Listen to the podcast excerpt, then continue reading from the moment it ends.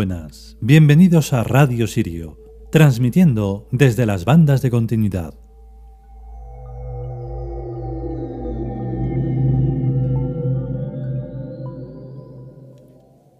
Hoy le toca el turno a Neptuno Poseidón, quizá uno de los, no sé, de los arquetipos más conocidos, porque lo tienen hasta los futboleros, así que, pues sí, es muy conocido, pero al mismo tiempo y a la par muy desconocidísimo, porque se conocen aspectos muy vulgares o, bueno, muy superficiales.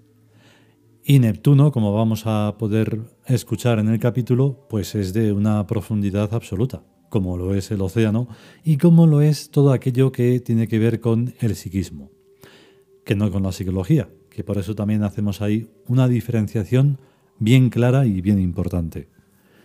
Porque no es lo mismo lo psíquico y lo psicológico, porque una cosa tiene que ver con una existencia más allá de la biología y lo otro, pues bueno, tiene que ver con paranoias, con todo aquello que, digamos, ha enfermado al ser humano por no, por no usar la verdad como es, como es debido.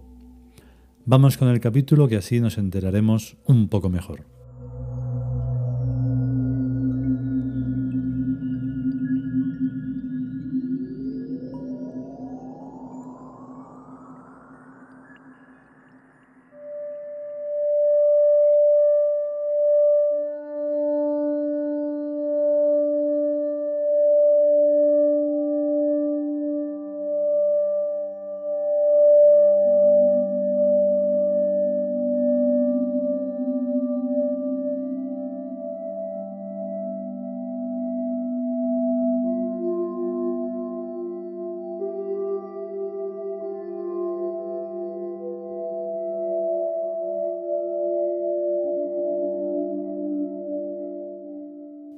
Dioses grecorromanos.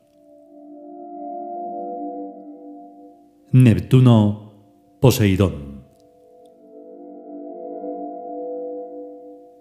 Texto. Es el dios del océano, de la navegación y de las grandes aventuras.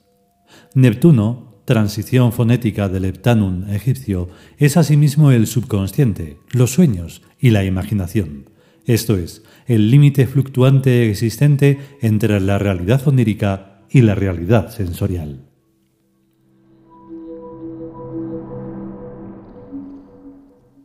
Comentario Este tema es interesantísimo porque se trata de la magia.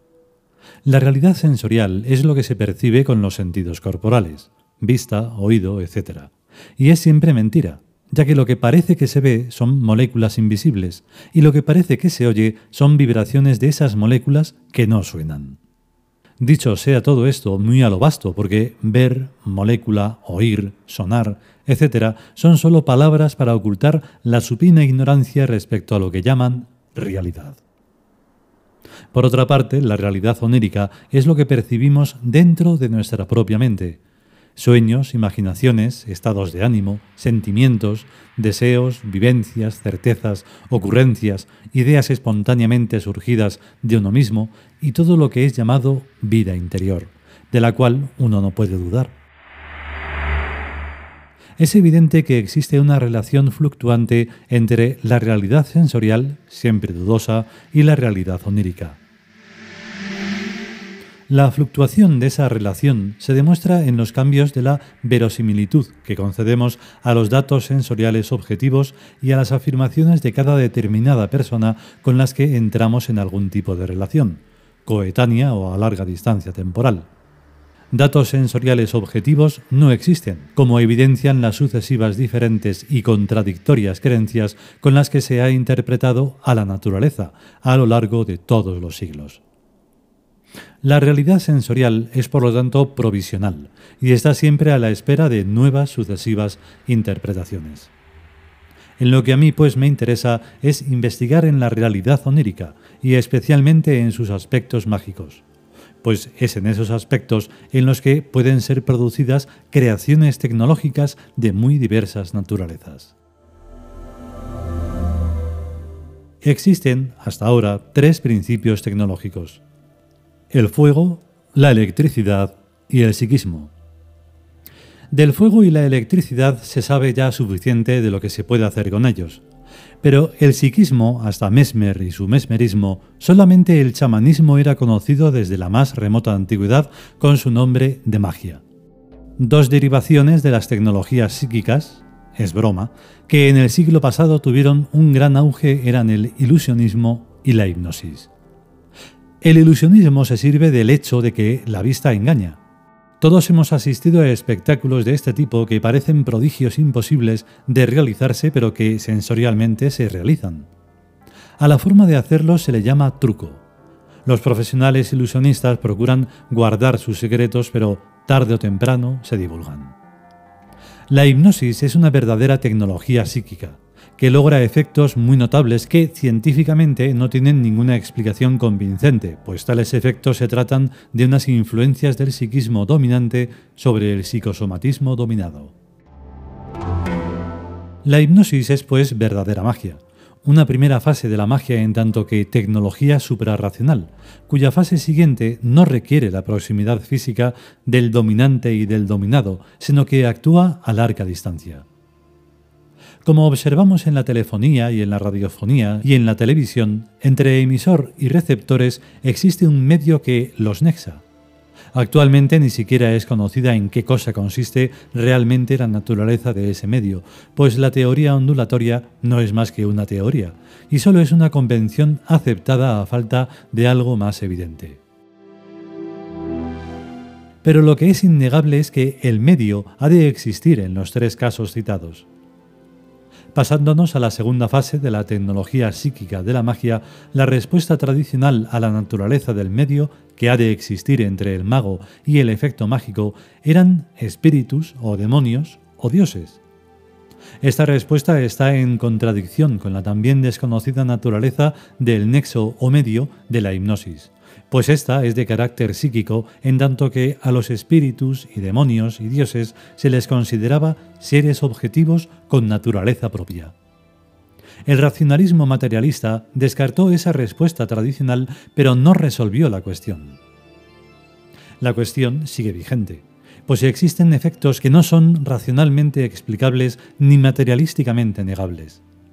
Numerosos lugares milagrosos, el río Ganges, Lourdes, etc., dan testimonio de que algo suprarracional influye en las curaciones observables. Así que, descartada la respuesta tradicional y tomada en cuenta a la hipnosis, la única respuesta lógica es que el psiquismo es muchísimo más de lo que supone la psicología. El racionalismo materialista y la psicología encierran al psiquismo en lo que contiene la epidermis dentro de un volumen, el cuerpo, y dentro de un tiempo, la duración de la vida biológica. Pero existen ya medios que demuestran que el psiquismo influye a larga distancia, el teléfono y la radio y la televisión, y que influye después de acabada la vida biológica, el cinematógrafo y los soportes sonoros de diversos formatos. Hace muchos miles de años esta supervivencia del psiquismo ha estado testimoniada por la escritura y la lectura. Los psiquismos de muchos escritores han seguido influyendo en un número incalculable de psiquismos de lectores nacidos siglos o años después, e incluso milenios después. Negarse a ver esta evidencia es tan animal como lo que hace el avestruz cuando no quiere ver un peligro. Y realmente la magia de la tecnología psíquica es el mayor peligro para la humanidad actual, por lo que no es de extrañar la negativa racionalista a aceptarla ni a tomarla en consideración. Una civilización en posesión de las tecnologías mágicas acaba con esta civilización materialista sin que ésta se entere de cómo lo hace. Y por más poca gente que tenga, la civilización mágica.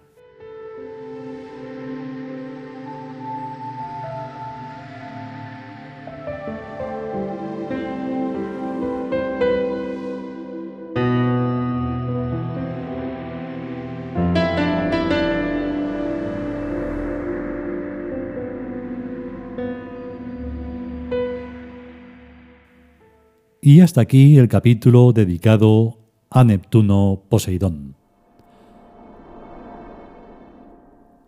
Claro, hay un momento en el que comprendo y soy consciente de lo complejo que es, digamos, seguir nuestros escritos, porque como están mucho más allá del convencionalismo, pues a ver, hay que adaptarse un poco a ello. Y cuando hablamos de magia no hablamos de los trucos, por eso lo ponemos como ejemplo. Pero es muy importante captarnos.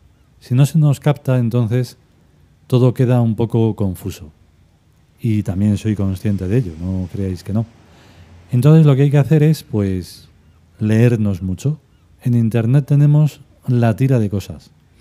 Hemos dejado más miguitas que todos los cuentos de dejar miguitas que hay en, la historia. Y nada, bueno, aparte de eso, siento mucho si muchas variaciones de sonido, pero sigo haciendo pruebas, porque esto es infinito. Entonces siento mucho si, si si escucháis muchos tipos de sonidos o de sonoridades, no sé cómo decirlo.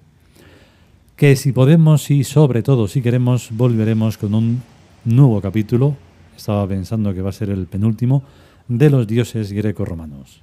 A estar bien. Hasta luego.